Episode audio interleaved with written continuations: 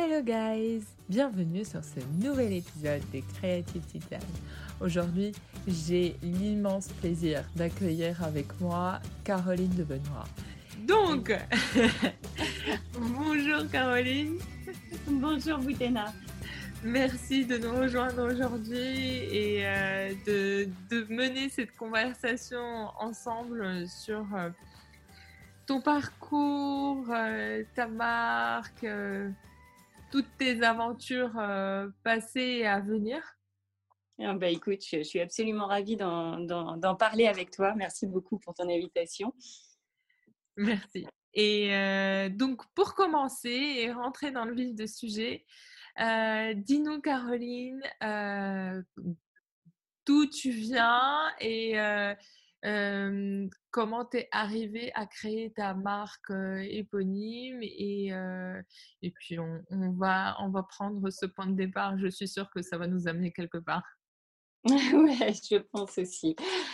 Alors effectivement, alors d'où je viens, bon alors c'est une longue histoire. Je vais, je vais te parler d'abord effectivement de, de, de, mon, premier parcours parce que euh, cette marque éponyme, donc je l'ai créée il y a à peu près deux ans et demi.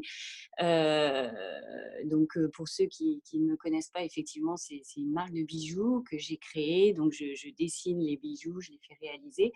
Et, et c'est une aventure toute nouvelle pour moi parce qu'effectivement, il y a encore assez récemment, deux ans et demi, j'étais pas du tout dans ce domaine d'activité puisque j'étais responsable juridique.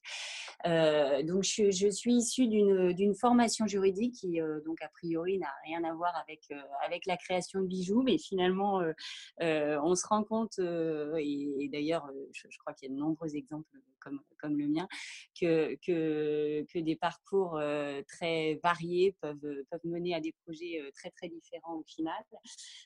alors, je, je, moi, je, je de Normandie. Euh, après le bac, euh, je me suis euh, posé la question, voilà, comme tout, comme tous les étudiants, sur le sens que je souhaitais donner à ma vie et surtout quelle vie professionnelle m'attirait.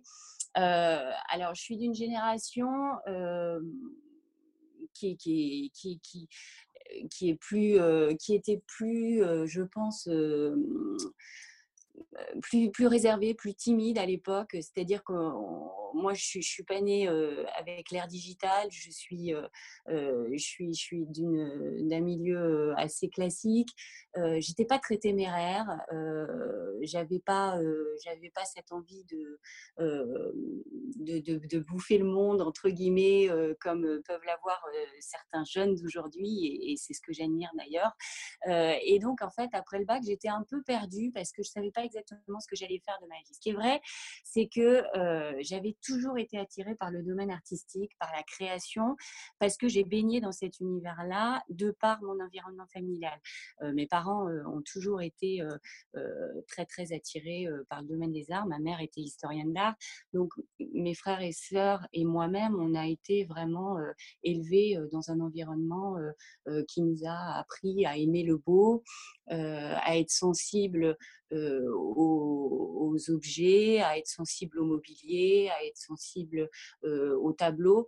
Donc, on avait quand même en nous déjà cette, culture. Et moi, particulièrement, j'adorais dessiner, j'adorais dessiner des robes, des maisons, des, intérieurs. Enfin, vraiment, j'étais j'étais naturellement attirée par ce domaine-là.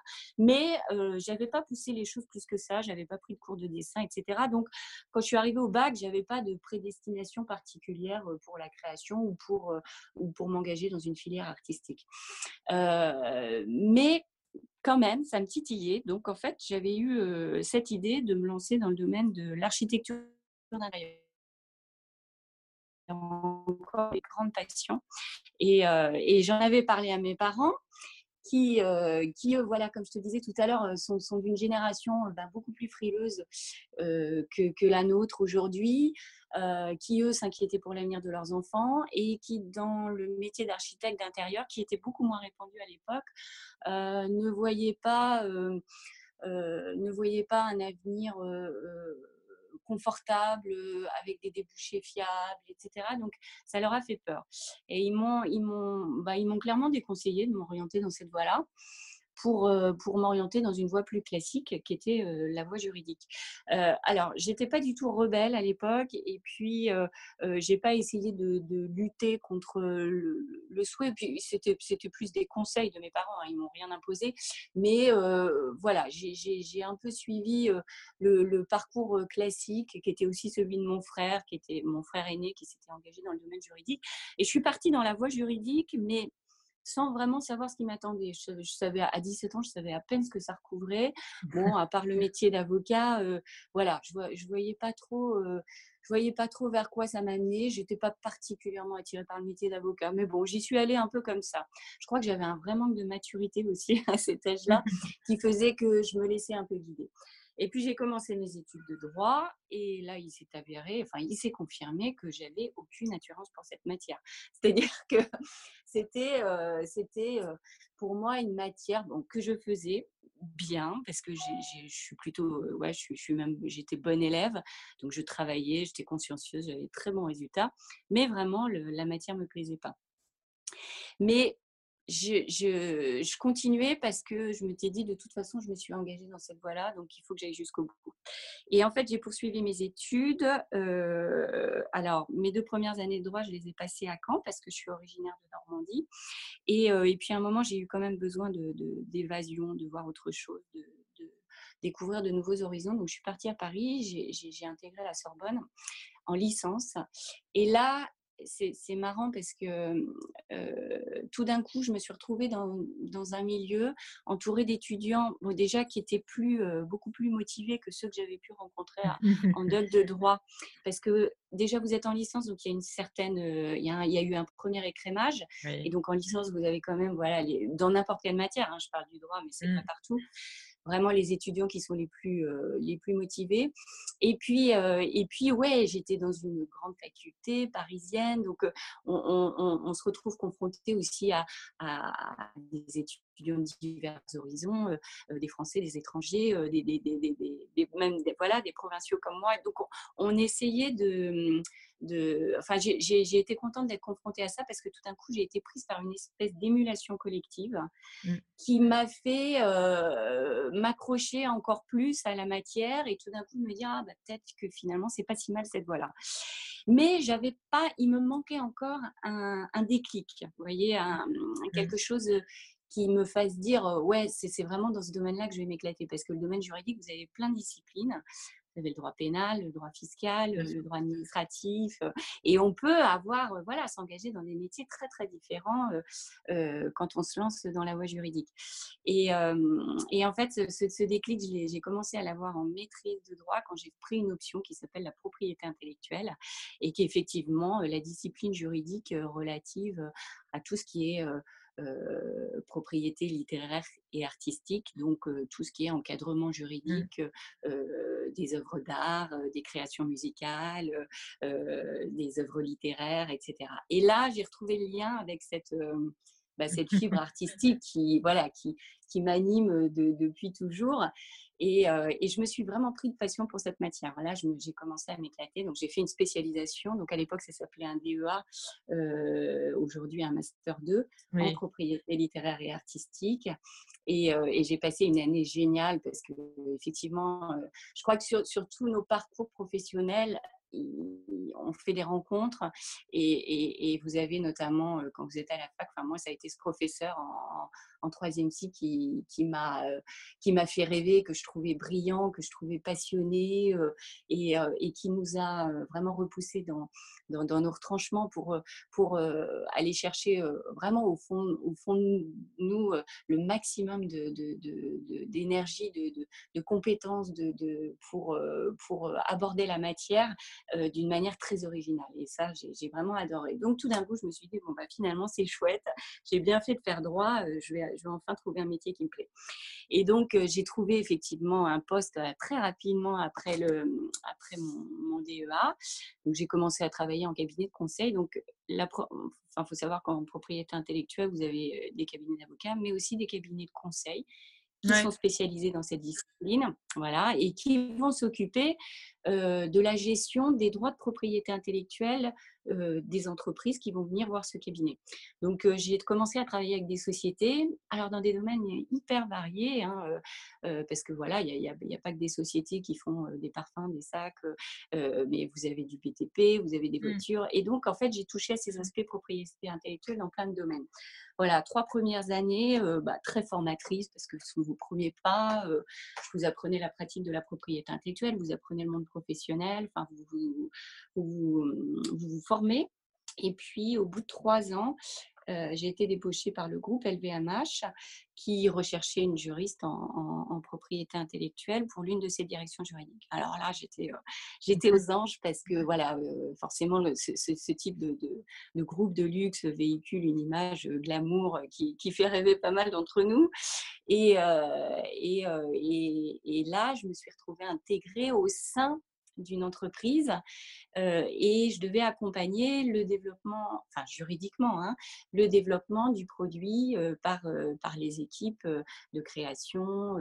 Et, et, ça, pour moi, c'était merveilleux parce que tout d'un coup, ce qui m'avait un peu frustré quand j'étais en cabinet, c'était de ne voir qu'une partie du développement d'un produit, alors que là, tout d'un coup, je voyais tout le processus de développement de sa naissance à sa sortie commerciale sur le marché. Donc ça, c'était hyper enrichissant. Et, et là, chez LVMH, j'étais rattachée à, la branche parfum et cosmétiques. donc c'était un domaine que je connaissais pas du tout, l'univers des parfums, et, et c'était fascinant parce que effectivement c'est un univers très particulier où, où tout est tout est tout est étudié et ce, qu'on ne réalise pas forcément d'ailleurs quand on est simple consommateur parce qu'on va acheter un parfum, évidemment la première chose c'est la fragrance et autour de ça vous avez, euh, euh, vous avez un flacon qui a été étudié pendant des mois et des mois, vous avez un packaging, une couleur, un nom sur lequel on va faire des milliers de recherches pour euh, pouvoir enfin trouver un nom disponible. Donc vraiment, ça a été une, une période passionnante. Et puis, et puis ça, m'a, ça a été mon, vrai, mon premier contact avec, avec le développement créatif. Et au bout de cinq ans, euh, alors c'était une expérience euh, enrichissante, mais c'est vrai, hein, je le dis aussi pas facile parce que ce sont des groupes euh, où il y a une grosse pression, et que cette pression qui, pèse sur les épaules d'un responsable, elle va être répercutée à tous les niveaux, etc. Donc c'est pas facile, surtout quand vous êtes jeune, que vous n'avez pas encore beaucoup d'expérience, mais ça a été très formateur. Et donc j'ai voulu, j'ai voulu, voilà, à un moment partir, hein, comme, enfin, comme dans tout parcours professionnel, parce que rien n'est Enfin, aujourd'hui, c'est rare d'avoir des parcours professionnels très linéaires euh, comme, euh, ça pouvait être à l'époque. Et euh, j'ai rejoint la maison Hermès. Alors, j'ai eu, j'ai eu cette chance hein, parce que vraiment. Ouais, ouais. changement Ouais, ouais, ouais, gros changement parce que, et puis surtout pour moi, la maison Hermès, c'était vraiment. Oh, la maison qui me faisait rêver des années, parce que je crois qu'on a tous une histoire d'ailleurs très, très, enfin, très, très, très émouvante avec cette maison parce que mmh. notre maman ou notre grand-mère ou notre tante nous avait un moment prêté un bijou, un sac, un foulard. Euh, et, euh, et, donc, moi, je sais que ma, ma grand-mère portait énormément de foulards Hermès, donc euh, ça a été mon premier lien avec cette maison. Et, et puis, pour moi, elle représentait l'excellence vraiment en tout domaine. C'est-à-dire que c'est même, c'est au-delà du, de cette notion de luxe qui, qui mmh. peut voyez, faire rêver pas mal de personnes. Moi, c'était pas ça. C'est que tout d'un coup, euh, j'avais l'impression, ben oui, d'arriver dans une maison euh, qui propose des créations qui sont belles, qui sont d'une qualité extrême et qui sont faites selon un savoir-faire exceptionnel. Et, effectivement, j'ai pas. Alors, j'avais cette image-là avant d'arriver chez Hermès, mais en intégrant Hermès, je me suis rendu compte à quel point c'était plus que vrai ce que je dis, parce que c'est vraiment une, c'est une fourmilière de, de, une machine à création, c'est une c'est incroyable à quel point l'ADN de ces maisons est constitué par la créativité, la recherche des, meilleurs matériaux et, la mise en avant des, savoir-faire les plus impressionnants, les plus exceptionnels. C'est une maison qui vraiment va se donner le temps de, créer un produit qui ne sortira jamais, même si on n'est pas dans les délais, si la qualité n'est pas au, top, au top. Donc vraiment un, pur bonheur. Et alors effectivement, je me suis retrouvée à, à travailler, enfin, au sein de cette équipe propriété intellectuelle, et on accompagnait tous les créateurs et les équipes de développement des, des, collections dans l'encadrement juridique de, ces, de ces créations. Et ce qui est génial, c'est que même si moi, alors je ne participe pas hein, au processus créatif, mais on, on le suit et on voit comment ça fonctionne en interne, on voit comment, à partir d'un dessin griffonné par un créateur sur un papier, ce dessin va être modélisé, transformé en dessin technique, puis ensuite va passer à l'atelier pour un premier prototype, puis va être modifié pour respecter telle contrainte technique. Enfin voilà, j'ai beaucoup appris en étant dans cette maison-là. Et effectivement, je pense que Hermès a été la maison qui a complètement réveillé en moi cette soif de création. cette, qui, sommeillait depuis longtemps, mais qui, qui était, dont j'étais pas forcément très consciente, et, qui m'a donné aussi envie de, de, me lancer. Alors, comment j'en suis venue à tout d'un coup partir de cette maison que dont je vous parle et, que j'adorais pour, euh, pour euh, voler de mes propres ailes. Parce qu'effectivement, euh, la question de la, la reconversion, Bon, c'est un, un, sujet qui, qui taraude tout le monde, je pense, à un moment donné de sa vie. Alors, surtout en ce moment, après le contexte exceptionnel qu'on a connu, les gens euh, réfléchissent beaucoup, on, est en quête de sens, euh, on n'a plus simplement envie d'être guidé par euh, bah, des contraintes financières ou des contraintes matérielles, mais je crois qu'on a vraiment, on, est, on est à la recherche d'un épanouissement personnel.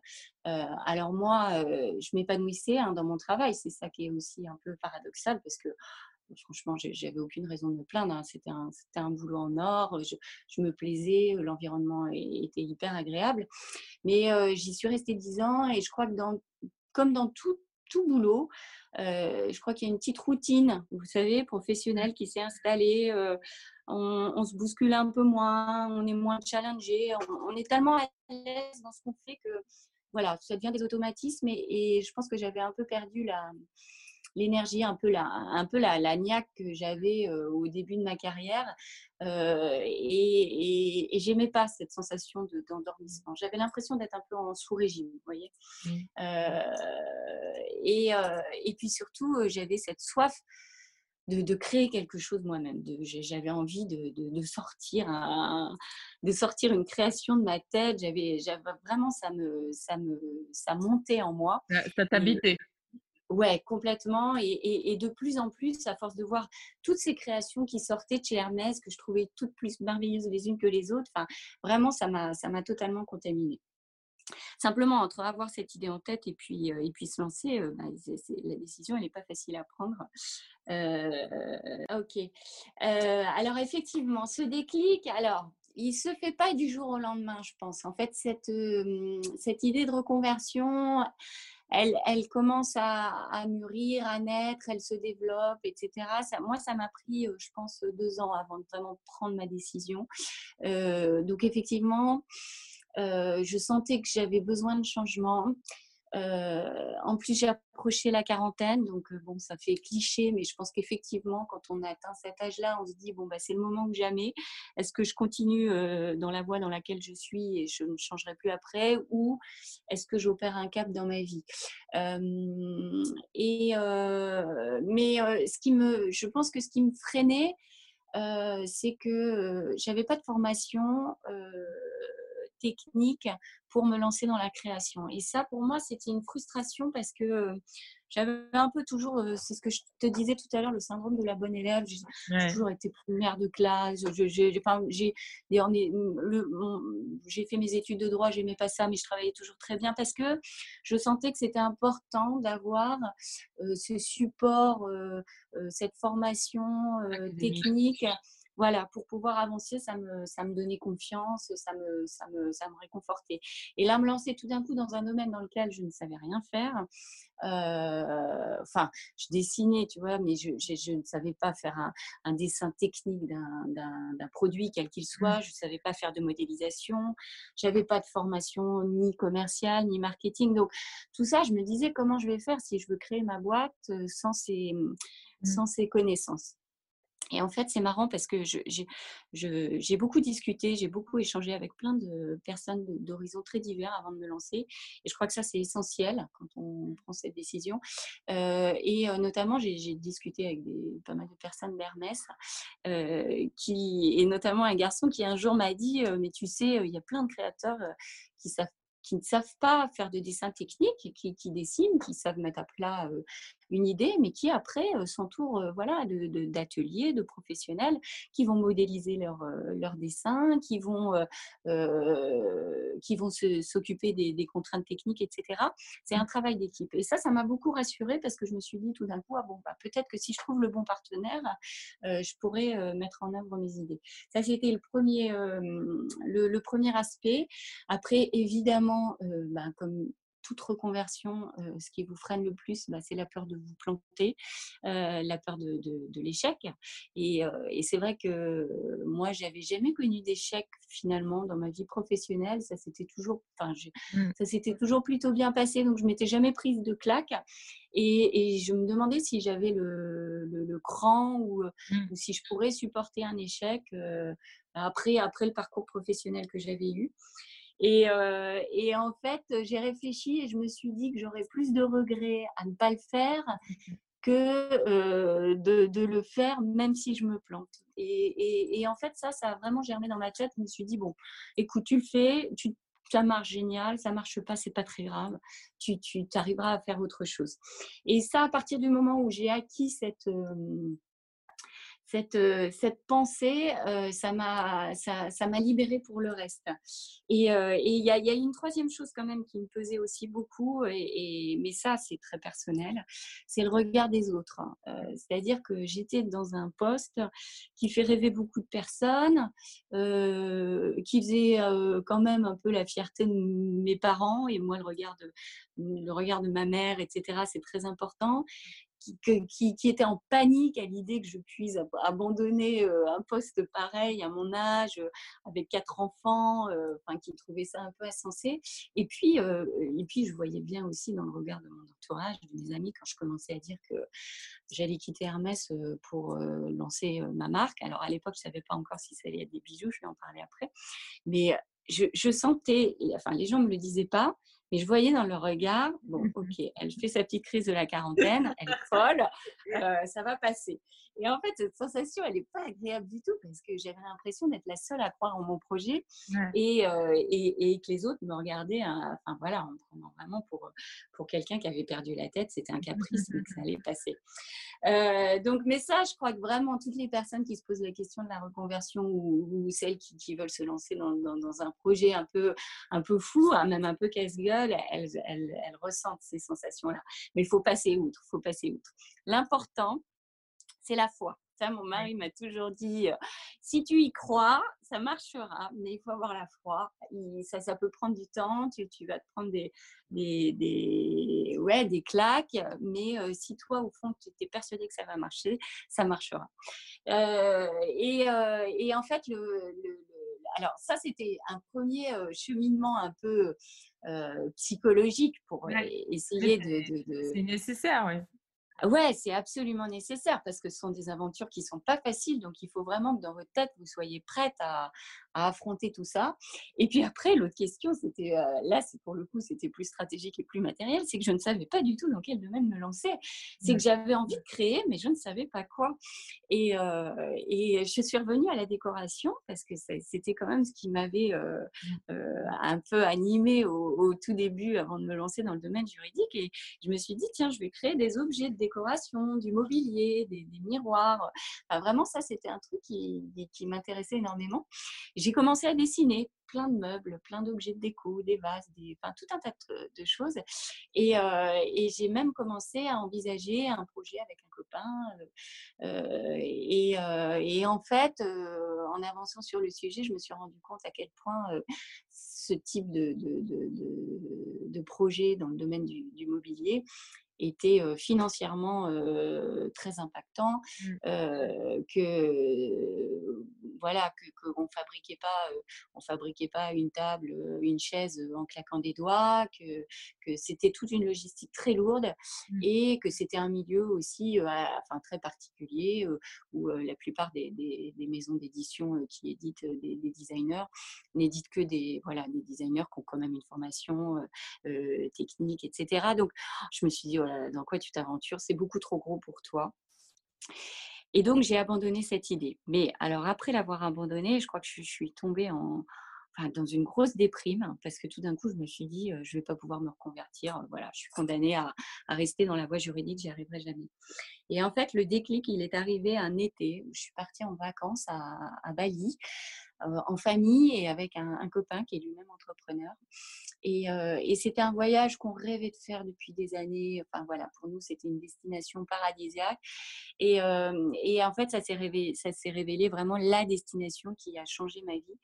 Parce que je suis arrivée euh, déjà sur, sur cette île que, qu'on a adorée, qui était totalement dépaysante, tout, tout, tout tous, les, tous les signaux étaient ouverts, on était bien, enfin une espèce de de bien-être familial euh, qui, était très important pour moi pour que je puisse réfléchir à tout ça. Et, euh, en fait, un vrai concours de circonstances. J'étais là-bas. Euh, alors, j'ai toujours adoré les bijoux. Je, je, portais, mais à titre personnel, beaucoup de bijoux chez Hermès, des grosses pièces. Je mélangeais beaucoup de choses. avant même chez Hermès, je collectionnais tout un tas de, bijoux de différentes marques, hein, beaucoup de bijoux fantaisie. mais j'adorais ça. C'était, c'est un accessoire que j'adore.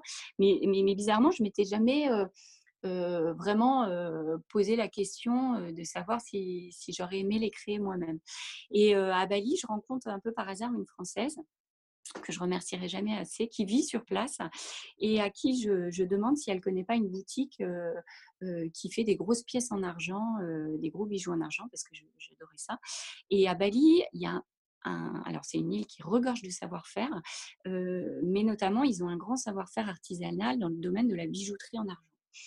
C'est pour ça que je me suis dit, tiens, je vais m'acheter des beaux bijoux là-bas. Et en fait, elle me dit, mais Caroline, j'ai même mieux, mieux qu'une boutique. Si tu veux, je peux te conduire dans un atelier qui peut réaliser toutes les pièces que tu veux. Si tu dessines quelque chose, il pourra, il pourra même créer ton bijou. Je me dis génial, euh, ah bah, pourquoi pas. Et alors, euh, j'ai dessiné euh, sur place quelques bijoux. Je suis allée voir cet atelier puis là, là c'était juste magique parce que c'était un, tout petit atelier, mais totalement artisanal, mais qui représentait tout ce que j'aimais. Un travail manuel, des, artisans d'une gentillesse inouïe qui vous expliquaient et qui vous montraient leur savoir-faire, un, partage, une, une, générosité. Enfin, vraiment, j'ai eu un coup de foudre immense. Et je leur ai laissé mes dessins et quelques jours plus tard, je suis revenue et ils avaient réalisé mes pièces. Et là, oh, je crois que j'ai... Enfin, c'est un jour qui restera euh, ouais, marqué, euh, mais à jamais dans mon esprit parce que j'ai ressenti une émotion mais tellement intense quand j'ai vu ces bijoux naître, euh, quand j'ai vu que voilà mes dessins prenaient vie. Et, et puis c'était beau, c'était extrêmement bien fait. Enfin vraiment. Oh, et là, là, ça a commencé à, à, vraiment faire un déclic et je me suis dit waouh, il y a quand même peut-être quelque chose. Et je suis revenue à Paris avec mes bijoux et euh, je les portais chez Hermès et j'en ai, je les ai pas montrés hein, volontairement, mais plusieurs personnes m'ont fait des remarques sur ces bijoux, m'ont dit waouh c'est beau, qu'est-ce que c'est, c'est original, d'où ça vient? Et notamment l'une des personnes avec qui je travaillais, euh, enfin au département bijoux, me dit oh qu'est-ce que c'est joli, mais et puis un peu sur le ton euh, humoristique me dit mais tu devrais les vendre. Et là, ça a été le déclic final. Je me suis dit, bon, ben voilà, je suis revenue chez moi le soir, j'en ai parlé à mon mari, il m'a dit, bon, ben voilà, tu l'as ton idée. Et voilà comment j'en suis arrivée à la création de bijoux. Alors, euh, si, euh, si, je puis me permettre, euh, ouais. une petite euh, parenthèse, euh, c'est très beau tout ce que tu viens de dire. J'ai l'impression en plus de voyager avec toi, d'avoir toutes ces émotions, de les vivre. Franchement, je, il y a une partie où je me reconnais et d'autres où, enfin, c'est vraiment, tu, arrives très bien à transmettre ce flot d'émotions. J'ai une question qui pourrait paraître indiscrète, mais qui pourrait intéresser d'autres personnes parce que tu as parlé du soutien des proches. Euh, mais de ce que je vois, ou de ce que j'entends plutôt, euh, de, ton, ton, époux souvent, euh, tu, tu, le cites comme un soutien. Comment ça s'est passé? Est-ce que il t'a tout de suite euh, encouragé ou bien tu as dû le, le, convaincre? Comment ça s'est passé? Mmh. Non, mais c'est alors c'est très important cette question-là, effectivement, parce que enfin, moi, je sais qu'il souvent des personnes viennent me voir pour savoir comment ça s'est passé ma reconversion, euh, comment j'ai fait pour gérer tout ça. Et, effectivement, euh, alors il y, y, a plusieurs choses qui sont importantes quand vous prenez cette décision-là, mais pour moi, en tout cas, le soutien de mon mari, ça a été essentiel. C'est-à-dire que j'aurais jamais pu le faire si lui euh, ne m'avait pas soutenu euh, dans cette prise de décision. Parce que ce sont des épreuves. Hein. Quand vous vous lancez, quand vous décidez de monter votre propre entreprise, c'est vraiment un parcours du combattant. Et psychologiquement, c'est une épreuve que, j'avais vraiment sous-estimée. Je pensais que ce serait dur, mais pas à ce point-là. Et en fait, j'ai la chance d'avoir un, mari qui lui-même s'est lancé très jeune euh, dans un domaine totalement différent de sa formation initiale, qui connaissait ça, qui a connu ces épreuves, qui a connu euh, toutes les difficultés que moi je rencontre aujourd'hui, mais euh, qui est animé aussi par cette soif de, vivre et de s'épanouir professionnellement. Donc il a vu, ah, il, a, il a senti que j'étais plus épanouie dans mon métier de, responsable juridique. Il a senti que je m'essoufflais, euh, que c'était pas bon pour moi, mais que c'était pas bon non plus pour notre famille, parce que quand vous allez pas bien, bah, ça, ça, ça se ressent aussi euh, dans votre couple, dans, dans, votre vie de famille avec vos enfants. Et, euh, et donc lui, il, il, a été d'un soutien. Alors je dirais pas immédiat, parce que c'est vrai que quand j'ai abordé l'idée, euh, ce qui est compliqué, hein, et puis ça, c'est vrai qu'on le ressent euh, à tous les niveaux, mais euh, bah, il y a, a l'équilibre financier d'une famille qui, qui, est un élément absolument essentiel. je dirais même que c'est plus facile de vous lancer quand vous êtes jeune, que vous êtes enfin, responsable de personne. Moi, j'avais 40 ans, quatre enfants.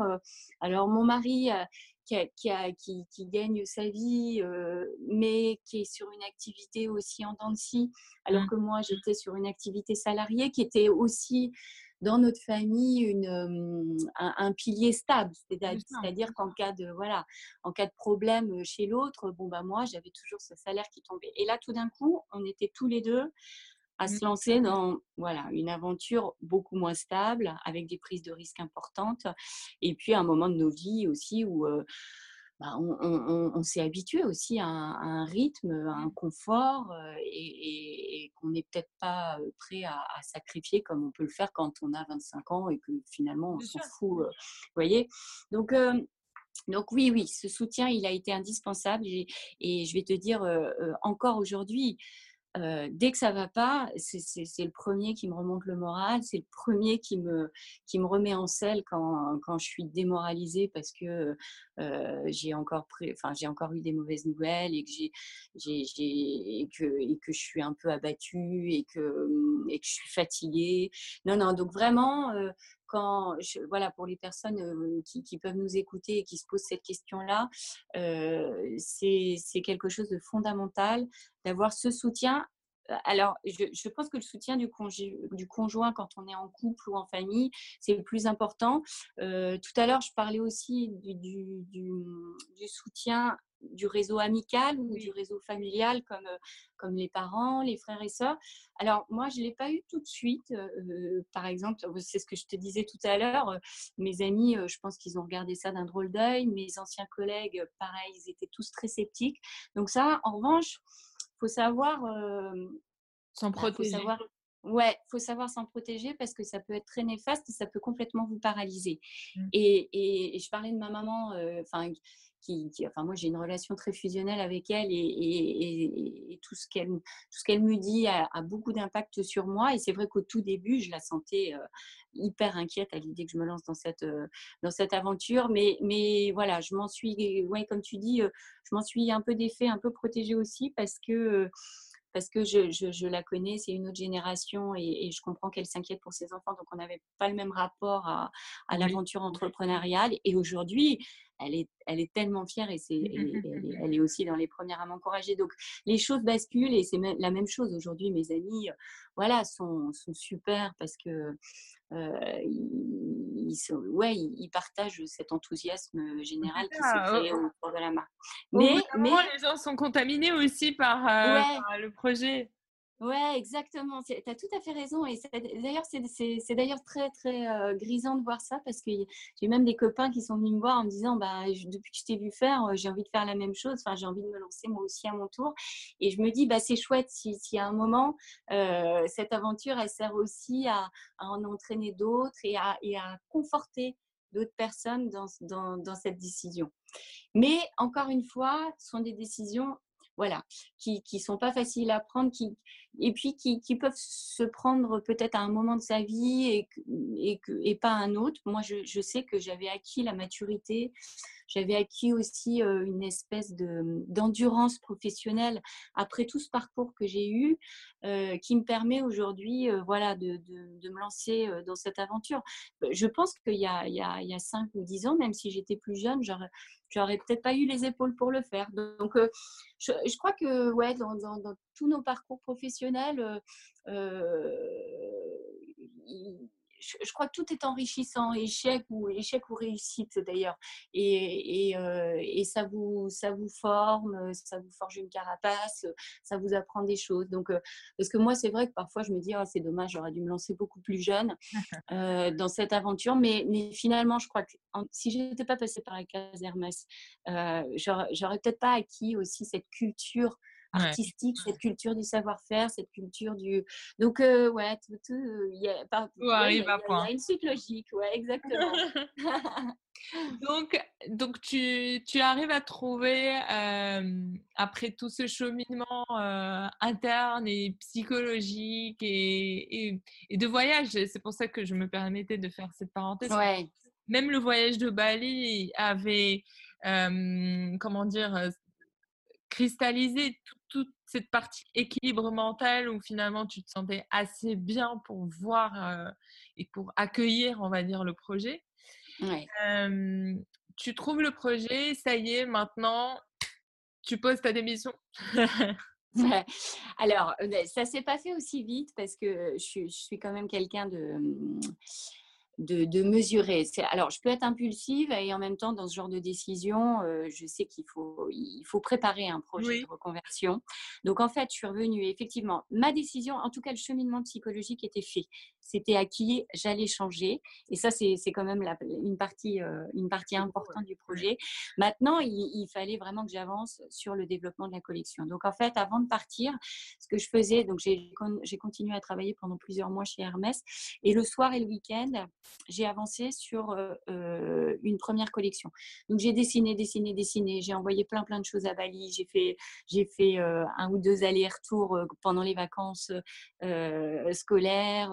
J'ai développé une centaine de prototypes. Il y a eu des ratés, il y a eu des choses super, euh, il y a eu des, compli- enfin, des, des, des, complications.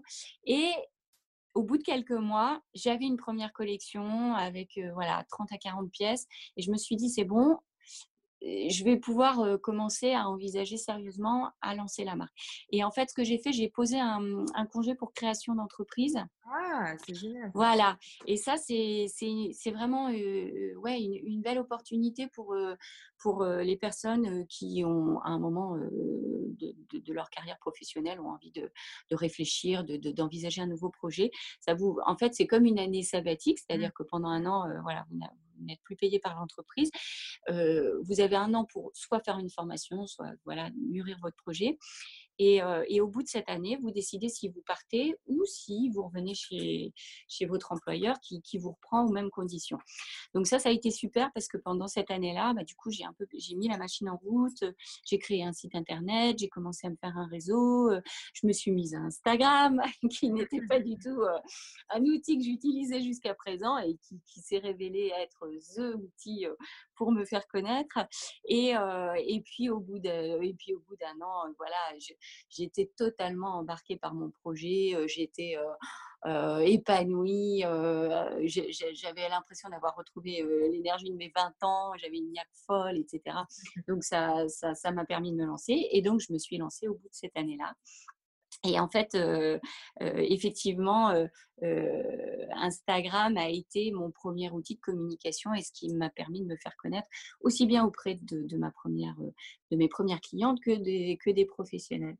et c'est ça qui est... Parce que je pensais à ça, la, première exposition de tes créations, c'est aussi une étape importante mmh. dans, dans, dans, le développement de ce projet parce que pendant cette année-là de préparation, je me souviens, moi j'étais hyper contente. Alors mon mari, pas du tout objectif, trouvait tout super, mes enfants aussi, euh, mais ça restait un petit cercle privé, pas objectif. Donc tout d'un coup, je me suis dit, oh là là, je vais commencer à, diffuser mes créations. Est-ce que ça va plaire? Est-ce que ça va plaire?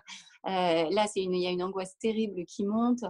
Euh, et puis, je crois que le, regard des, proches, pareil, encore une fois, hein, l'environnement amical, familial, c'est le plus difficile parce que on ne sait pas s'ils sont sincères, euh, tout le monde vous dit que c'est bien, mais est-ce qu'ils le pensent vraiment? Donc en fait, euh, les premiers retours que j'ai eus de, de personnes lambda euh, qui voyaient les, bijoux sur Instagram, des personnes que je connaissais pas, pour moi, ça a été le, plus beau retour de, ma vie quand, je me suis lancée dans cette, euh, dans cette aventure. Parce que tout d'un coup, je me suis rendu compte ben, que ça plaisait, euh, pas, seulement à mon mari et à ma mère, mais ça plaisait à, beaucoup de personnes. Et, effectivement, alors aujourd'hui, on a cette chance inouïe d'avoir cet outil des réseaux sociaux qui, qui, est, alors qui est pas simple, je trouve, à utiliser moi, j'ai pas mal tâtonné au début parce que j'y connaissais rien. Je suis pas née dans l'ère digitale, donc c'était pas naturel. C'était pas naturel non plus de m'exposer parce que voilà, il y a un côté euh, mise en avant euh, qui, qui, me gênait un peu. Et puis finalement, je me suis rendu compte que c'était la seule façon quand vous, voilà, quand vous n'êtes pas soutenu par euh, par une banque, par un, par un grand groupe, quand vous n'avez pas une trésorerie dingue pour développer votre projet, bah, tout d'un coup, vous avez un outil gratuit qui vous permet de, vous montrer à, à, des milliers de personnes. Et, effectivement, ça, ça a pris assez vite et ça m'a permis de vendre assez vite et du coup de, de, développer de nouvelles choses et, et, et, puis de, et puis surtout, on parlait de voyage tout à l'heure. c'est vrai que c'est un point que j'ai pas évoqué, mais pour moi, les voyages, oh, ça fait partie intégrante de ma vie, de mon bien-être, de mon épanouissement, de, de mon inspiration. Et donc, on parlait de Bali tout à l'heure qui a été, qui a été une révélation absolue. mais après Bali, en fait, cet atelier avec lequel j'avais commencé à travailler était trop petit. Il s'est vite révélé trop petit pour assurer le, le, développement de ma production. Et en fait, je suis partie en Inde. C'est pareil, un pays qui me faisait rêver depuis toujours. Et, euh, et je suis partie en Inde à la recherche d'un nouvel atelier parce qu'effectivement en Inde vous avez, euh, vous avez euh, beaucoup de pierres semi-précieuses euh, avec lesquelles je travaille hein, qui, qui, font, vraiment partie de, mon univers. Et là, un deuxième choc hein, émotionnel, une deuxième claque, mais incroyable quoi, incroyable. Je suis partie seule là-bas, donc j'ai vraiment euh, pris une bouffée d'émotions, de, mais euh, dans tous les sens. Hein, et c'était parce que forcément, c'est un pays euh, aux multiples contrastes. Et, et, comme j'ai vécu cette expérience seule, bah, vous, la, vous, la, vous la prenez en, pleine face, mais c'était positif. Hein. Et là-bas, j'ai trouvé un atelier avec lequel je travaille aujourd'hui, absolument formidable, et, et, et j'y vais, vais très régulièrement. Et puis, ça, ça a été c'est dans la région d'extraction, c'est ça, celle où il y a les. C'est à Jaipur. Ouais. Oui, c'est à Jaipur. il y a un grand marché de, de bijoux euh, et de, de là-bas. Ouais, exactement. Et puis, vous avez énormément d'ateliers, et puis aussi énormément d'ateliers de, de confection, de tissus. Enfin, après l'Inde, c'est euh, alors comme à Bali où j'avais trouvé beaucoup, beaucoup de savoir-faire euh, dans le domaine du, du, du- du travail du bois, du travail de l'argent, du travail de l'osier. Enfin, moi, j'ai, j'ai- je suis fascinée en fait par le travail des artisans. Donc, euh, dès que je vais dans un pays où, où je découvre euh, ces savoir-faire ancestraux, ça me, oh, je suis, je suis absorbée, euh, ça me, ça me fascine totalement. Et là-bas, donc j'ai découvert, alors il y avait toujours ce savoir-faire euh, en matière de bijoux, mais en matière de, de tissus, d'impression au, au block print, euh, de confection de, de, de, de- tapis en fil de soie, de, euh, vraiment, euh, oh, dans mon élément, complètement dans mon Et, élément. Mm. et du coup, est-ce, comment tu arrives à ce moment-là à faire le tri? Parce que, je, je- je- comme, comme je te disais juste avant, euh, j'ai l'impression de voyager avec toi. Donc, je me dis, comme ça, euh, c'est intense, mais en même temps, d'une certaine manière, c'est tellement intense que qu'il y a plein d'idées qui fusent et qu'on Ouais, est nourri, nourri, nourri, on prend, on prend, on prend. Et puis après, il faut faire le tri pour, euh, pour se retrouver et, et même trouver son propre euh, style et trouver le propre ouais. atelier, comment ça marche. Ouais, ouais. Non, non, c'est.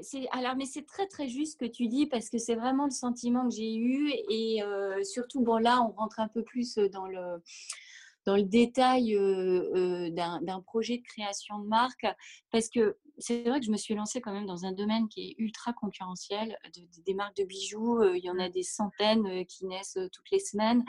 Euh, Il y a beaucoup de choses. Qui se ressemblent et puis en même temps c'est très compliqué de se réinventer tout le temps euh, dans le domaine du bijou euh, euh, moi, alors j'ai beaucoup tâtonné au début et je pense que c'est parce qu'avec Bali, la première année, j'ai fait énormément, énormément de prototypes, développé beaucoup de choses. Et, et c'est très juste ce que tu dis parce que c'était ma, ma problématique. Je me disais, mais je m'éparpille parce que j'aime plein de choses. Je suis attirée aussi bien par la bijouterie en argent très contemporaine que par les pièces ultra colorées. donc, ah, euh, les pièces très travaillées. Ah, Vraiment, je, je me disais, il faut que j'arrive à trouver ma patte qui Mm. arrive à me faire distinguer aussi de ce qui existe et des autres. Et en fait, j'ai tellement tâtonné et, et, et, et à un moment, j'ai fait une sélection dans tout ce que j'avais créé. J'ai écarté des choses en me disant, bon, ça j'aime bien, mais ça va pas avec ça. Ça, c'est, je, je suis plus du tout dans le même univers. Je suis, je suis trop éloignée de, de ce que je voulais faire au début.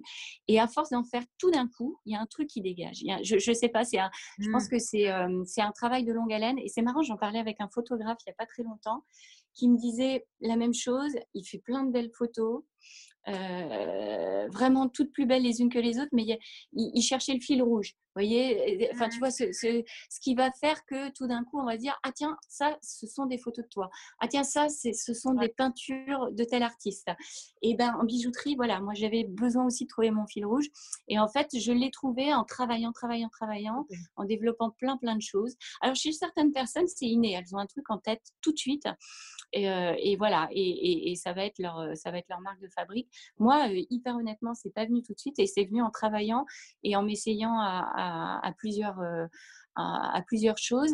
Et en fait, ce qui est ressorti très vite, c'est qu'effectivement, c'est mon amour des couleurs, c'est mon amour euh, du travail artisanal, de, de la trace de la main de l'homme sur les Mm. bijoux, de, de cette euh, patte un peu irrégulière qu'on trouve surtout sur tous mes bijoux et qui reflète effectivement euh, ce travail artisanal que j'ai toujours aimé, que, qui m'a séduit quand j'étais chez Ernest. Et, et, et, et donc, quand je suis arrivée en Inde, avec déjà cette, cette, euh, cet univers très ancré euh, chez moi. En fait, il a été démultiplié et je ne me suis pas perdue parce que l'Inde, c'est un, un pays très coloré Mm. euh, où, où- où, voilà, où les, les savoir-faire sont ultra présents. Et ça- en fait, ça a démultiplié mon inspiration dans ce Mm. domaine-là. Et, et là, tu vois, je suis en train de finaliser enfin, les, les- la, la toute nouvelle collection qui arrivera en septembre et je me rends compte de l'évolution même dans mon cheminement artistique euh, depuis deux ans et demi qui s'affine parce qu'en en fait c'est c'est comme dans tous les domaines hein, que ce soit que tu sois juriste, que tu sois comptable, que tu... En fait, ton expertise grandit avec l'expérience et, moi, je, là, je suis, je suis en train de la vivre et, mon style, je pense, s'affine aussi au fur et à mesure des mois et au fur et à mesure des, des, choses que je vais tester, que de, celles qui vont marcher, de celles qui vont pas marcher. Donc, mais effectivement, et alors après, en Inde, ce qui s'est passé aussi, c'est que tout d'un coup, j'ai je, commencé aussi à travailler avec des ateliers de tissu pour faire mes packaging, ah. avec des, des, des, des, ateliers de papier pour faire mes, mes, mes, mes écrins. Et en fait, alors, c'est beaucoup de travail parce qu'effectivement, il faut faire attention de ne pas s'éparpiller, de rester concentré quand même sur, sur, sur, sur la, bijouterie. Mais moi, je crois que plus j'en ai, plus ça, mmh. ouais, plus ça décuple mon énergie et, mon, et ma créativité en fait. Je crois que quand je, ne suis jamais aussi créative que quand je suis totalement débordée et, emportée par ces espèces d'univers euh, euh, foisonnants, euh, un peu bordéliques, un peu. ça, moi, je me sens bien dans ces, dans ces, dans ces univers-là. Mais, mais tu as raison, hein, pour en revenir vraiment à ta question, ce qui est important quand on développe son propre projet, c'est qu'il faut réussir à proposer quelque chose de nouveau qui se distingue de ce que font les autres et qui te ressemble. Que tu ton. Ta, ouais, ta, ta, patte, ta patte, exactement. Et maintenant, une fois que le processus créatif, le catalogue est fait, je fais un peu la, la chaîne de valeur, mais comment finalement tu arrives, et on a, on a vu la production aussi, mais comment tu arrives à, à, vendre? Est-ce que tu le fais, tu, tu, nous as touché un mot de, de cela, tu le fais un peu tu te fais connaître et tu le fais directement auprès des consommateurs. Est-ce que tu passes par des expositions ou euh, euh, par euh, des salons professionnels? Ouais, alors moi je crois que j'ai pas un parcours, j'ai pas un parcours très très classique parce qu'effectivement, il y a énormément de, jeunes marques qui font ça, qui font les salons pour se faire connaître, euh, ce, qui est, ce, qui est, ce qui est un outil formidable parce que tout d'un coup, euh, vous êtes vraiment euh, auprès des professionnels, etc. Mais moi, je n'ai jamais fait de salon. Alors, on m'en a proposé plusieurs, mais j'ai fonctionné aussi de manière assez artisanale dans mon développement parce qu'au début, j'avais une production qui était quand même limitée dès que j'avais des bijoux, ils partaient tout de suite, ils étaient tout de suite vendus. Donc finalement, j'étais pas dans cette course à, à, l'exposition en mmh. salon pour être distribuée un peu partout. Et en fait, ce qui s'est passé, c'est que j'ai créé mon site internet en même temps que mon, mon compte Instagram. Et assez vite, j'ai été contactée par un professionnel qui m'a proposé d'être commercialisée au printemps Haussmann. Et donc ça, ça s'est fait dans les premiers mois. Et ouais, donc pour moi, c'était génial et je me suis dit, ah bah super. donc, je, et c'est vrai que ça m'a donné une première visibilité, qui en a, qui en a enchaîné d'autres. Et, et après, j'ai ouvert ma première boutique euh, quasiment euh, ouais, au, bout de 6-8 mois. Parce qu'en fait, c'est tout bête, mais j'habite dans, un quartier, dans le deuxième à Paris. Une opportunité de local commercial s'est présentée. Je me suis dit, enfin, je me suis dit, tiens, bah, pourquoi pas pourquoi pas me lancer directement Alors, avec du recul, c'était un peu prématuré parce que c'est lourd de gérer, c'est lourd de gérer soi-même un local commercial, surtout avec tous les événements à répétition qu'on connaît à Paris, entre les grèves, les gilets jaunes, maintenant le Covid, etc. Mais en fait, ce qui a été très bien, c'est que ça, ça a tout de suite rassuré aussi mmh. ma future clientèle dans le sens où il y a tellement de marques sur Internet, c'est vrai que quand vous achetez que vous connaissez pas, bon, il y a, y, a, y a, quand même une petite réticence à se dire, oh là là, et puis c'est compliqué d'acheter un bijou sur photo quand on l'a pas déjà vu, etc. Donc finalement, ça a beaucoup rassuré parce que voilà, les gens se sont dit, ah bah, il y a une boutique, si ça va pas, voilà, il y a un showroom, je peux aller les voir, et puis si ça va pas, je peux ramener le bijou, etc. Et puis finalement, pour moi, ça a été une nouvelle expérience, un contact direct euh, avec le client mmh. et un échange, mais dingue, dingue, dingue, parce que quand vous êtes dans, quand vous lancez ce, ce genre d'entreprise, vous avez la tête dans le guidon, vous bossez Mmh. non-stop, il n'y a plus de différence entre le jour et la nuit, plus de différence entre la semaine et le week-end. Enfin, vraiment, hein, c'est un investissement personnel à 300%. Et, et du coup, vous prenez plus du tout de recul. Alors déjà, dans une vie professionnelle, c'est compliqué d'appuyer sur pause et prendre du recul. Mais alors, vraiment, dans- quand vous êtes entrepreneur, c'est encore plus dur, je trouve. Et du coup, ah, il y a un moment, j'étais tellement pris dans la, prise dans la machine que je me rendais plus compte de, l'effet que provoquaient ces créations auprès des gens qui me suivaient. Et je l'ai eu quand j'ai eu cette boutique parce que vraiment, j'ai eu tellement de retours sympas, des, personnes qui venaient me voir, qui me racontaient le coup de foot qu'elles avaient eu pour ces bijoux, de, ce qu'elles aimaient, de ce qui changeait par rapport à ce qu'elles voyaient ailleurs, etc., de ce qu'elles avaient aussi envie de voir. Donc ça a été vraiment une expérience géniale. Et, et- et qui fait que je, je- je passais le maximum de temps, moi aussi, dans cette boutique pour avoir ce, ce contact. Ça, Et- ça te. Ouais, ça me rechargeait, ça me nourrissait aussi pour la suite, ça me- ça m'aidait à réfléchir parce que c'est vrai que moi, je ne me suis pas associée. Il y a beaucoup de personnes qui lancent leur Mm. boîte en s'associant directement. Moi, euh, je ne savais pas avec qui m'associer parce que je suis, euh, je, je- je suis très exigeante dans le travail. Euh, bon, c'est ma formation de juriste, hein, je pense. Je suis un peu euh, très tatillonne, donc effectivement, je ne peux pas travailler avec tout le monde. Et puis, comme c'était mon bébé, moi, j'étais investie à 300%, donc je- il, il aurait fallu une personne autant avec, au- investie que moi. Et, et à l'époque, euh, voilà, j'avais pas trouvé de bonne personne. Et donc, quand vous êtes tout seul, euh, c'est pas toujours facile, en fait. hein. Vous développez des choses, mais vous pouvez pas partager, vous pouvez pas avoir le retour de quelqu'un. vous faites toujours un peu votre avis tout seul. Donc, tout d'un coup, ben, ces partages, je les ai eus effectivement avec euh, mes clients et clientes. Et ça, c'était génial, absolument génial. Et, Et là, euh, partager aussi, pardon, l'expérience, en fait, parce que Ouais.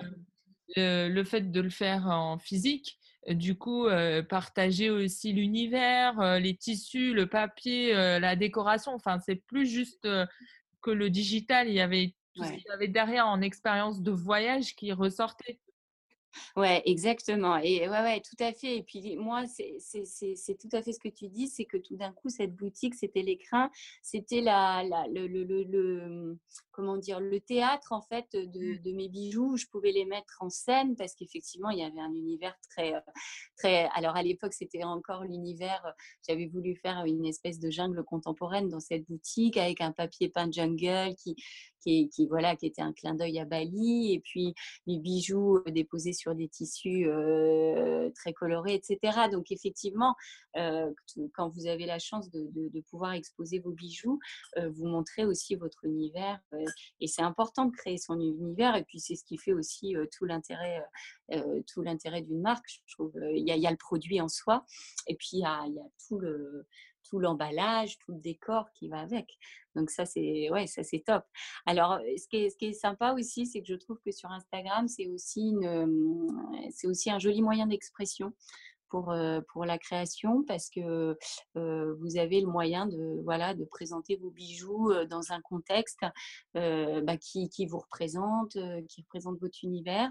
Et, c'est marrant parce que d'ailleurs, assez vite, moi, des personnes disent Ah, quand je vois une photo enfin, une de tes photos passées, même si je ne reconnais pas ton bijou, enfin, si je ne le connais pas, je sais que, euh, je sais que c'est une photo de toi parce qu'il y a ces couleurs, parce qu'il y a ce, cet univers, cette patte euh, qui est propre à ta marque. Et donc, quand, quand on, on arrive à avoir ce genre de retour, on se dit Ah, c'est bien, j'ai réussi à. Enfin, en tout cas, je crois que j'ai réussi à, à, implanter ce, ce style. Voilà, exactement. Et, et c'est intéressant aussi le fait que tu dises que pour le moment, en tout cas aujourd'hui, tu t'es pas associé.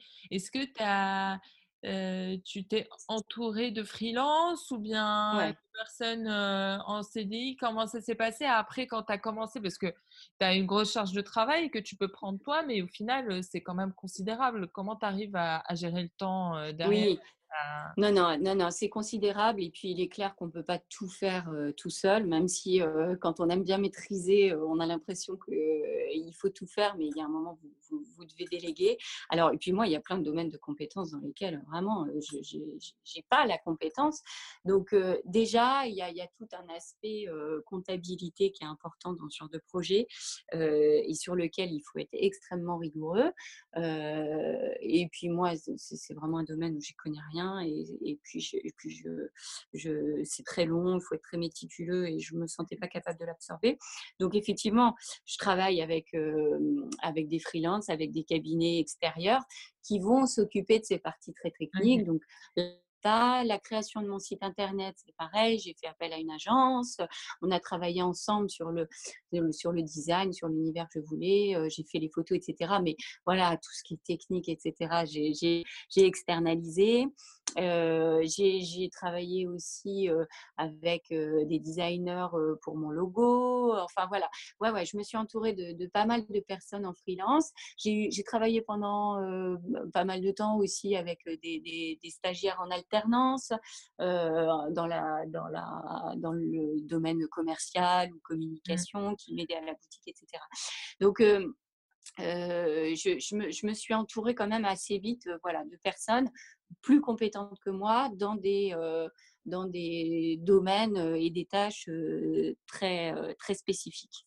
après, la question de l'association, je me la pose tout le temps parce que parce que je, grossis, je, ça me fait peur aussi. En fait, c'est marrant parce qu'à chaque étape, on croit quand on se lance dans un projet comme ça que, bon, une fois que la marque est lancée, ouf, ça y est, c'est bon, je l'ai fait.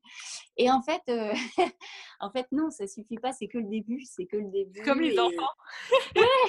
non, mais c'est ça, c'est exactement ça. Et, que plus ça va aller, plus, bah, plus il y aura de nouvelles choses à accomplir, de nouvelles difficultés. De, Grande entreprise, grand souci.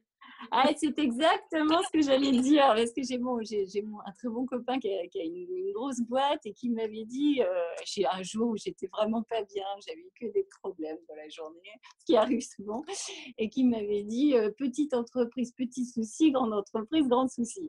Et, et, voilà, et effectivement, là, là je commence à, grossir, c'est vrai que je pars sur des, voilà, des productions avec des, volumes qui font peur, des investissements financiers qui font peur, euh, des, des, commandes très nombreuses, alors qui me réjouissent, mais qui font peur aussi, parce qu'il il faut pouvoir assumer, il faut pouvoir suivre, parce que tout d'un coup, euh, euh, je pense qu'effectivement, même la clientèle, elle a un regard très euh, enfin, moi, j'ai vraiment un, rapport très sain avec la clientèle, parce que je pense qu'aujourd'hui, il y a tellement de petites marques qui se développent. Les, femmes et les hommes sont, très avides de, de, de, ces petites marques très marquées par l'empreinte de leurs créateurs, ces petites productions, etc. Puis quand vous commencez à grossir, tout d'un coup, on, commence à vous considérer comme ben voilà, une, une, marque importante, donc il, mmh. faut que les délais soient respectés, il faut qu'il y ait un SAV impeccable, etc. Enfin, donc voilà, c'est des, des, nouveaux enjeux que moi là j'intègre petit à petit, mais qui effectivement sont, sont un peu effrayants et, et, je me, et vraiment je, là je suis en pleine réflexion sur, sur la suite pour savoir quel type de partenaire va pouvoir m'aider mmh. à, à, assurer ce, ce, cap. Mais ça, ça, ouais, ça sera sera l'objet d'un nouveau podcast. bah, en fait, c'est parfait parce qu'effectivement, tu ouvres la question de, de la suite. Euh, parce que la question de, de l'après, une fois qu'on a, on a vécu là avec toi euh, l'avant, le pendant. Euh, le, tout débuts et puis quand on commence à confronter l'aventure avec le marché, les clients et comment ça se passe, mais effectivement, une fois que ça s'est fait et que heureusement ça a bien marché, qu'on a passé le cap effrayant du tout début, mmh. bon, maintenant, c'est la suite, c'est stabiliser le projet et puis le faire grandir parce que l'objectif, c'est quand même de le faire grandir. Après, ouais. effectivement, comment tu abordes les choses? Est-ce que tu as envie, parce qu'il y a des personnes qui font ce choix, hein, et ça peut s'entendre, de rester petit, entre guillemets, et c'est pas du tout péjoratif quand je dis ça, c'est-à-dire d'avoir un artisanat avec quelques petites séries ou, ou de, de vendre plus parce que tu as envie quand même d'offrir ça à plus de personnes. Comment tu mmh. abordes ça? Ouais, ouais, non, c'est très intéressant cette question parce que alors c'est exactement ce que tu dis. Moi, j'ai quelques amis qui sont dans ce dans, cette problématique ont créé aussi leur marque. Mais effectivement, comme tu dis, il y en a certaines qui cherchent pas du tout à se développer, qui ont trouvé un, un, modus operandi qui leur va complètement avec une petite production qui, qui part bien. Voilà, pas, pas, de, pas de perspective de développement, pas de. Et, et, moi, euh, alors je suis pas dans cette optique-là, c'est-à-dire que moi j'ai toujours besoin de, je crois, au fond de moi j'ai toujours besoin de nouveaux challenges, j'ai mmh. besoin de, de stimulation et puis surtout, ce qui me, ce qui me motive à me développer, c'est le retour grandissant euh, de, des clients qui me suivent. C'est-à-dire que euh, même là, pendant le confinement, il s'est passé quelque chose d'assez exceptionnel parce que euh, c'est vrai que début du confinement, tout le monde était un peu paumé. On s'est dit, mon Dieu, mais qu'est-ce qui va nous arriver? Qu'est-ce qu'on va devenir? Moi, j'étais, les 15 premiers jours, j'étais totalement déprimée. Je me suis dit, ça va être la fin de mon aventure, tout va s'arrêter. Et en fait, il s'est passé, comme je crois pour pas mal de, de, marques, euh, un truc exceptionnel, c'est que, c'est que j'ai eu un nombre de commandes affolant. Euh, euh, les, les, gens avaient le temps, les gens avaient avaient bah ouais, le, le, temps de découvrir de nouvelles marques, de, avaient envie de se, se, faire plaisir avec des, des, des, petits articles réconfort, etc. S'évader aussi, de voyager à travers des, des objets comme les tiens. Ouais, probablement. Et d'ailleurs, oui, c'est vrai ce que tu dis, parce que surtout ce qui m'a le plus touché au-delà des commandes, bon, qui font quand même plaisir dans ces périodes difficiles, mais c'est surtout les messages que je recevais de personnes qui me découvraient, qui découvraient mon univers, qui me posaient des questions sur mes voyages, sur, sur la création. Et ça, ça m'a tellement enthousiasmé tout d'un coup de, de, de, voir que on n'achetait pas qu'un produit, on n'achetait pas qu'un qu'un bijou, mais on, on, était attiré par l'univers qu'il y avait derrière, par, euh, euh par, par euh, la personnalité que j'essayais de, transcrire à travers ces créations. Et ça, ça me, et, et, alors ça, ça motive beaucoup justement pour me développer parce que euh, plus je me développe, plus je pourrais créer de choses, plus je pourrais proposer de choses euh, qui, qui, qui m'inspirent, qui me, parce que j'ai mille idées en tête et puis quand on, quand on crée, je crois que c'est insatiable et, c'est même, il y a un effet boule de neige, vous créez des choses, vous avez envie d'en créer encore plus. Euh, et donc moi, c'est pour ça que cette idée de, de, développement euh, m'anime, même si elle me fait peur, euh, c'est pour me permettre d'aller euh, bah ouais, au bout de mon rêve. Là, j'ai commencé à, toucher vraiment un, bout de mon rêve en me lançant dans, dans cette aventure créative. Et, maintenant que je, je, commence à savoir comment ça fonctionne, que je commence à savoir à, à, à la maîtriser, en fait, j'ai envie de la, ouais, j'ai envie d'aller au bout, de la perfectionner, etc. Mais, mais je suis très, très, très consciente ouais, de la nouvelle étape que ça va être. Et, et, et puis que je ne pourrais pas le faire seule. Pourrais pas le faire seule parce que, en fait, euh, c'est. des épaules et, et un ouais, ouais. ouais, Et puis, puis ce qu'il faut pas oublier non plus dans tout ça, c'est que là, j'en parle euh, de manière ultra positive parce que c'est une vraie source d'épanouissement pour moi. Mais, mais c'est vrai qu'au quotidien, quand, quand vous avez une famille, quand vous, il faut pas tout sacrifier non plus pour ça. Il faut trouver l'équilibre pour que voilà, vous continuez aussi à vous occuper de votre couple, de, votre, de vos enfants, que vous sachiez appuyer sur pause, partir en vacances sans euh, euh, échanger sans arrêt des emails, euh, passer sa vie sur Instagram, etc. Il faut vraiment réussir à, à, et tu arrives à poser des limites? Comment, comment tu arrives à gérer? Est-ce que c'est d'une certaine heure ou bien comment tu arrives à trouver ce. Ouais, j'ai pas encore. tu arrives déjà à le. Non, je crois que je ne l'ai pas encore trouvé le rythme idéal parce que c'est une question qui justement est, venue au bout de deux ans, qui s'est posée hein, même dans notre famille, mon mari, mes enfants. On avait marre de me voir toujours derrière mon ordinateur, toujours rivée sur mon téléphone. Ce que j'ai pas bien pris au début d'ailleurs parce que je prenais mal ces remarques en me disant «Ah, je suis en train de me, défoncer sur le projet de ma vie et et, et, et, je suis pas comprise. Et en fait, je, je, maintenant je, je comprends complètement. Donc, ça, y est, j'arrive à un moment où, où j'ai conscience qu'il ne faut pas que je sacrifie tout pour ça. Mais c'est vrai que j'ai pas encore trouvé. je ne sais pas s'il y a une recette miracle pour, pour trouver, pour trouver le, le, timing, parce qu'en fait,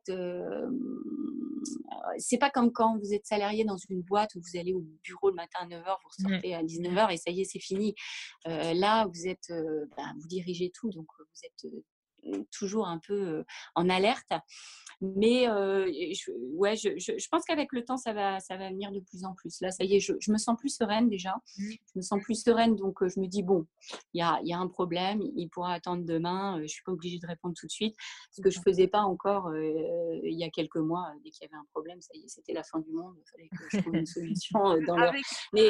Avec la confiance, on, on, prend un peu plus de ouais. même à gérer les urgences, on sait comment prioriser en fait et et déléguer peut-être certaines choses et, et, se dire que ça, ça peut attendre demain ou voire pas du tout être traité parce qu'en fait, c'est pas grave, c'est comme ça.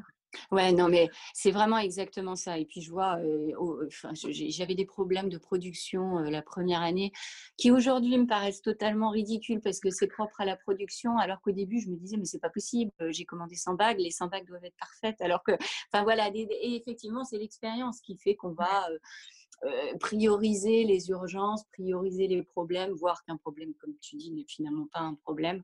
Euh, mais c'est certain que voilà, ça, ça, reste une activité très très prenante et qu'il faut pas, faut faire attention de pas trop se laisser bouffer quoi. Bah, écoute, franchement, euh, je pense que c'est c'est l'un des podcasts les plus apprenants et d'ailleurs c'est l'un des podcasts peut-être les plus longs. oh oui, pardon, j'ai hyper bavarde contraire, parce que franchement, euh, j'aurais. Si, si, si, euh, si tu le souhaites et que tu le veux bien, je pourrais faire une deuxième heure euh, après avec toi, avec plaisir, tellement il y a des choses à discuter. Non, mais avec plaisir. C'était franchement, j'ai beaucoup appris et, et, je me suis reconnue sur certains points parce que j'espère que ce sera le cas aussi des personnes qui nous écoutent, mais Enfin, tu nous, tu nous as fait voyager en tout cas et euh, émotionnellement. ah, bah écoute, je suis ravie. Non, mais je suis ravie si, si, euh, si c'est passé à travers, euh, à travers mes paroles. Et puis, pardon d'avoir encore été trop bavarde, mais c'est vrai que je pense non, que est tellement passionnée. Bah oui. Il faut l'être effectivement, on pourrait en parler encore des heures et avec plaisir pour en parler une prochaine fois. C'est ça. Alors, ce qui m'a amusé là, c'est que quand tu parlais, j'entendais le tintement des, des bracelets ou des bagues. oui, tu as raison, exact. Ça, je mes petits dans voilà, tout y est. C'est ça, exactement. merci beaucoup, Caroline. Euh, je Mais merci à toi beaucoup, beaucoup, beaucoup, beaucoup d'énergie, de courage, euh, d'équilibre pour les, les, jours et les semaines et les mois et les années à venir dans ton projet. Euh, J'espère qu'on aura l'occasion de, de, nous reparler parce que je pense, et ça c'est juste une petite intuition comme ça, parce qu'elle ne me trompe jamais, ces petites intuitions. C'est possible que tu continues à te développer ailleurs que juste sur ce que tu fais aujourd'hui parce que un univers tellement énorme et tellement riche que je pense qu'on se retrouver sur autre chose. Ah ouais, non, mais en plus, c'est marrant ce que tu dis parce qu'effectivement, il y a quelques euh, nouvelles ah. petites choses qui sont en cours. ah bah voilà. On en reparlera. On en parlera. c'est ça. Avec plaisir. Merci beaucoup. merci à toi, Boutena. C'était un vrai plaisir. Et, puis... et n'hésitez pas à nous dire en commentaire ce que vous en avez pensé et à visiter sa boutique en ligne et son showroom pour découvrir ses créations magnifiques. À bientôt!